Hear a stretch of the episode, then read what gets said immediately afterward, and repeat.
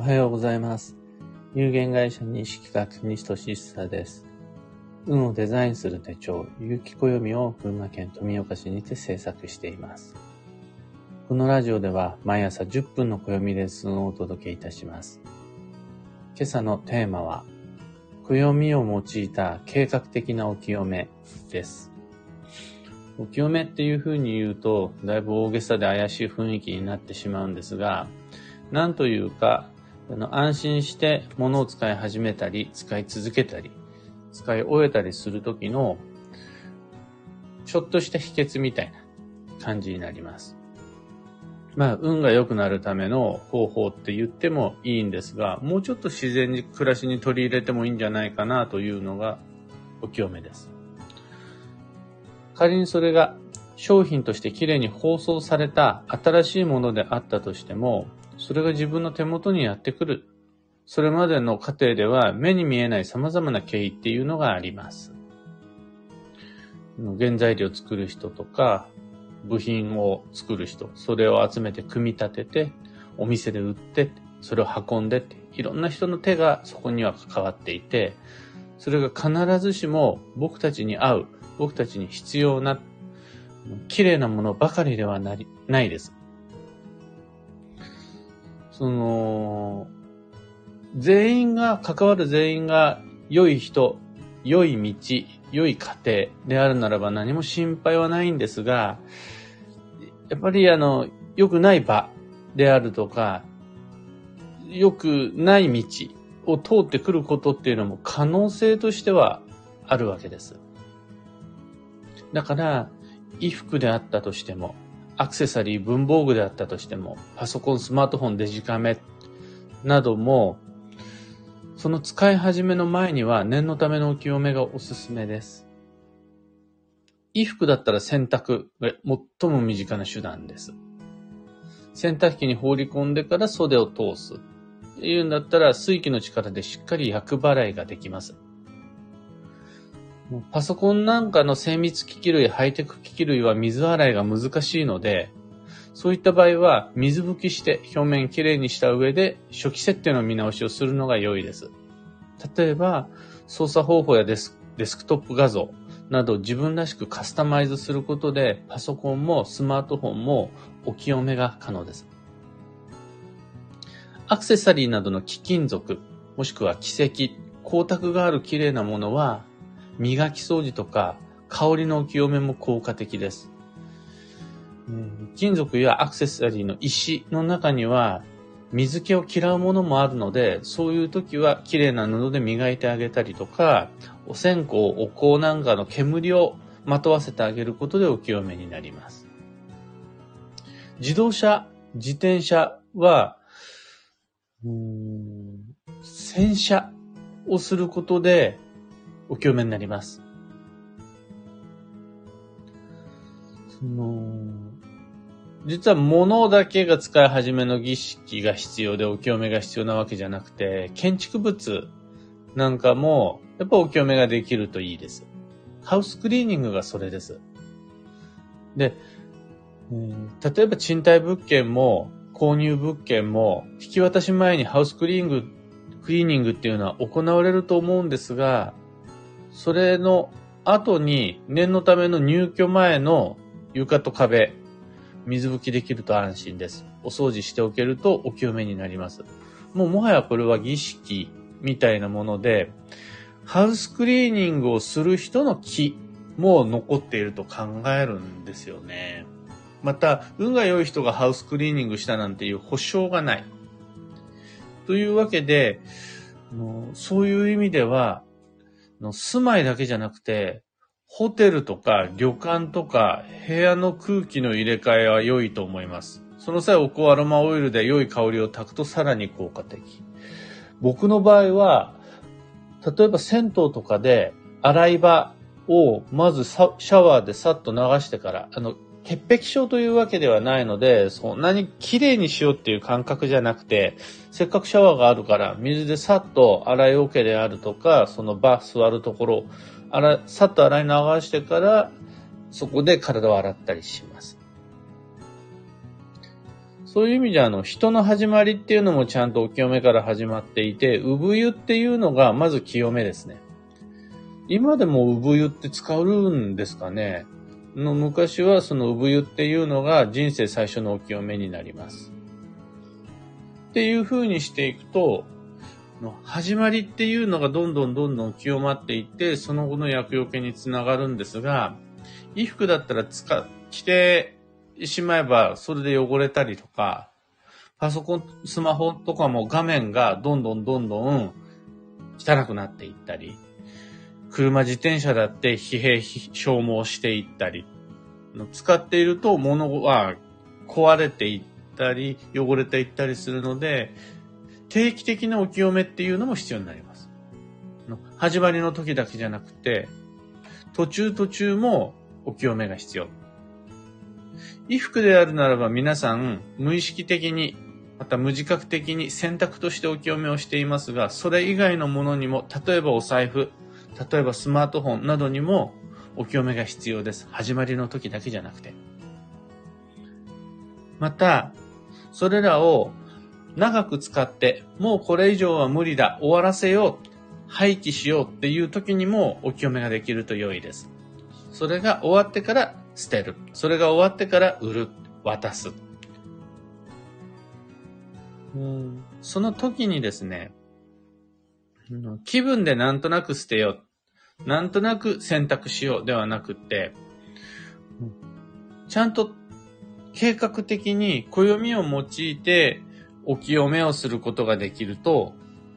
それでよりこう、運の流れに乗りやすくなります。これ何が言いたいかっていうと、つまりは、使い始めの日、もしくは使っている合間の日、あとはそれをものを終わらせる日っていうのを吉日とリンクさせ、そのタイミングでお清めをすることができると、その、使い始め、定期的な途中途中のお清め、終わりのタイミングの計画っていうのをすべて暦の上で定期サイクルの中で行えるようになります。例えば、使い始め、使い終わりに最も適しているのが、吉日って言われるやつなんですね。吉日はじゃあ、木のエネの日であるとか、一流万倍日転写日であるとか、新月満月であるとかって、これ、すべて開始終了再開の吉日なんです。そこから始めるといいですよ。お財布使い始めるといいですよ。新しいバッグと靴を下ろし始めるといいですよ。また、それを終えるのにも良いので、今度の吉日には物をこれで卒業させよう。今度の吉日で場所っていうのをこれで区切りをつけて終わりにしようっていう風にした時に合わせてお清めもする。っていうことでお清めをしてから靴を履き始める。お清めをしてからスマートフォンというのを使い始める。それを吉日にやろうっていうだけじゃなくて、そのタイミングでお清めもすることで、定期性の中にそのお清めを組み込むことができます。また、途中途中のお清めとして僕がお勧めしているのが土曜と呼ばれる季節の変わり目があるんですが、3ヶ月に一度、4月、7月、10月、1月の後半に、新しい季節を迎えるための季節の移行期間というのがあって、この土曜のタイミングを利用して、新しい季節に汚れを持ち込まないように、お財布のお清めをする。スマホのお清めをする。部屋のお清めをする。っていうことができると、3ヶ月に一度定期的に普段自分が継続的に使っている大切なものっていうのが清まっていく。これ、すごくよくって、僕自身、一人でやってるの寂しいので、皆さんを巻き込んでお財布のお清め一緒にしましょうなんてやってます。それもランダムに思いつきでやるっていうんじゃなくて3ヶ月に一度やってます。この清めっていうのは開始と終了の時だけじゃなくて、合間合間の維持管理においても、暦を使って定期的に組み込んでいくことができると、計画的に運をリセット、そしてリスタートさせることができるし、始まりだけじゃなくて終わりの計画も立てることができるようになるので、6月、新月はいつだろうであるとか、次の土曜はいつかなとか、今度自分の誕生日に新しいバッグを使い始める。その時、合わせてお清めもするっていうふうに思い出していただけると、計画的な清めっていうのが、暦を使ってできるようになるので素敵だなという今日のお話なんですが、楽しんでいただけたでしょうか？なんてことはない、あの思いつきでやるんじゃなくて、暦を開くとそんな風にして、お清めの、なん、えっ、ー、とね、身近じゃない非日常的な儀式としてのお清めが、もうちょっと暮らしの中で、潔癖症という意味じゃなくて自然に取り入れられるようになるといいなって思っています。今朝のお話はそんなところです。一つお知らせにお付き合いください。有機暦先行予約限定セットのご注文を受けたまります。送料無料、一般発売日より早く特別価格にてご自宅にお届けいたします。印刷と製本っていうのは、お盆明けに、えー、外に出して、その完成品っていうのが弊社に届くのが、8月の25、26、27ぐらい。そこから徹夜でブワーっていう風に発送準備をして、9月1日前後にはご自宅にお届けできると思います。この流れっていうのを完成させるためには、お盆前の8月の8日夜8時で全てのご注文受付っていうのを締め切って、そこからこうお盆期間とかも使って、いろんな流れを作っていくっていう予定です。ご理解とご協力どうぞよろしくお願いいたします。詳細とご注文窓口は放送内容欄にリンクを貼り付けておきます。さて本日、2022年6月の19日、日曜日、は、休息の6月の14日目、父の日です。母の日があるから父の日作ろうっていう風にして、後からできたのが父の日だと聞いております。お父さんはいつも後回し。それでもやっぱり、なんかこういう定期的なタイミングがあるから、自分という父、もしくは、自分の父と向き合う機会作れるんかなって1年に1回ぐらいはそういうのもいいかなと思います。今日の運勢は効率、無駄を省くっていうことなんですが、休息の月における効率とは、無理を減らすイコール無駄を省くになります。幸運のレシピは焼き鳥。これチキンだったら何でも大丈夫です。焼こうが揚げようが蒸そうがチキンだったら今日のラッキーフードです。回転寿司行くなら、鈴木アジ、キス、カジキマグロ。僕は昨日アジのフライっていうのを自分へのお土産に買いました。野菜なら空豆、アスパラガス、モロヘイヤ、エンドウ、大葉、などなど迷った時の目安としてご参考までに。それでは今日もできることをできるだけ、西企画西とシスタでした。いってらっしゃい。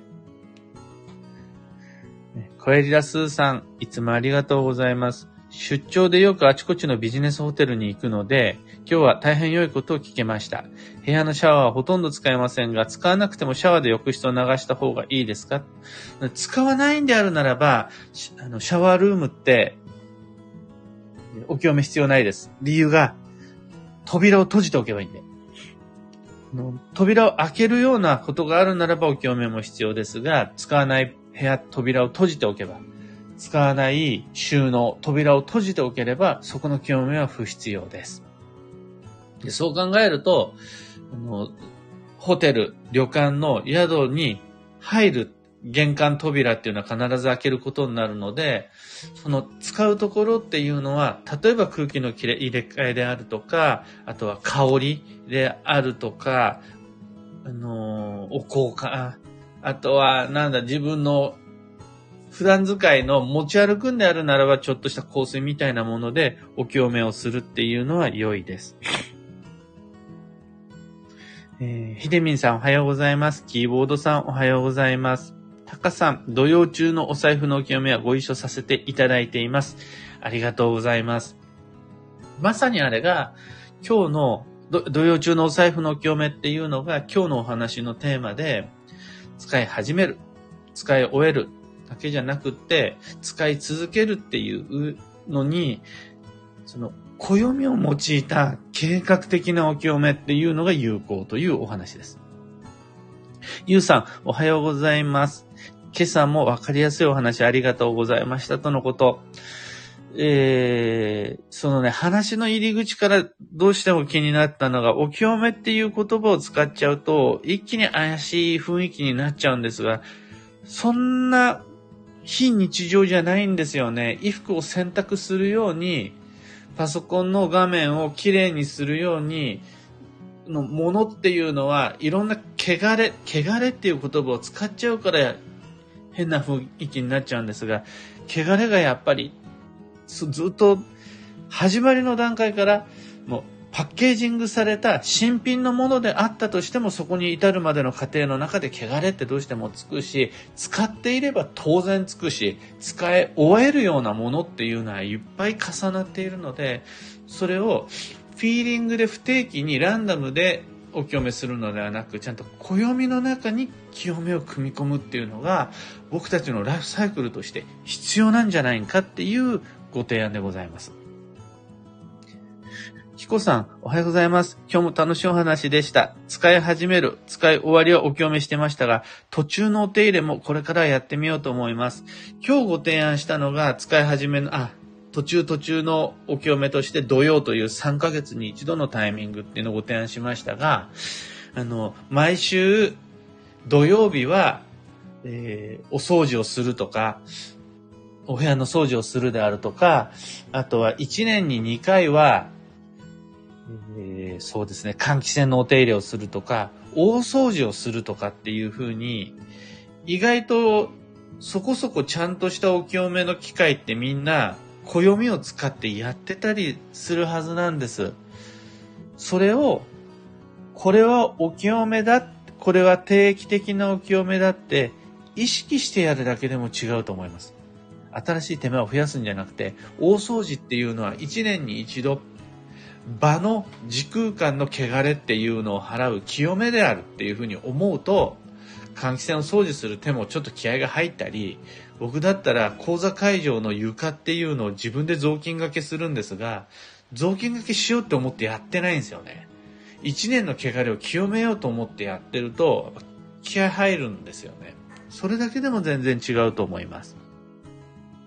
バッハ会長さん、わかりますとのことありがとうございます。ちななおさん、少し時間のかかる片付け、清掃とか次からは暦に合わせてしようと思います。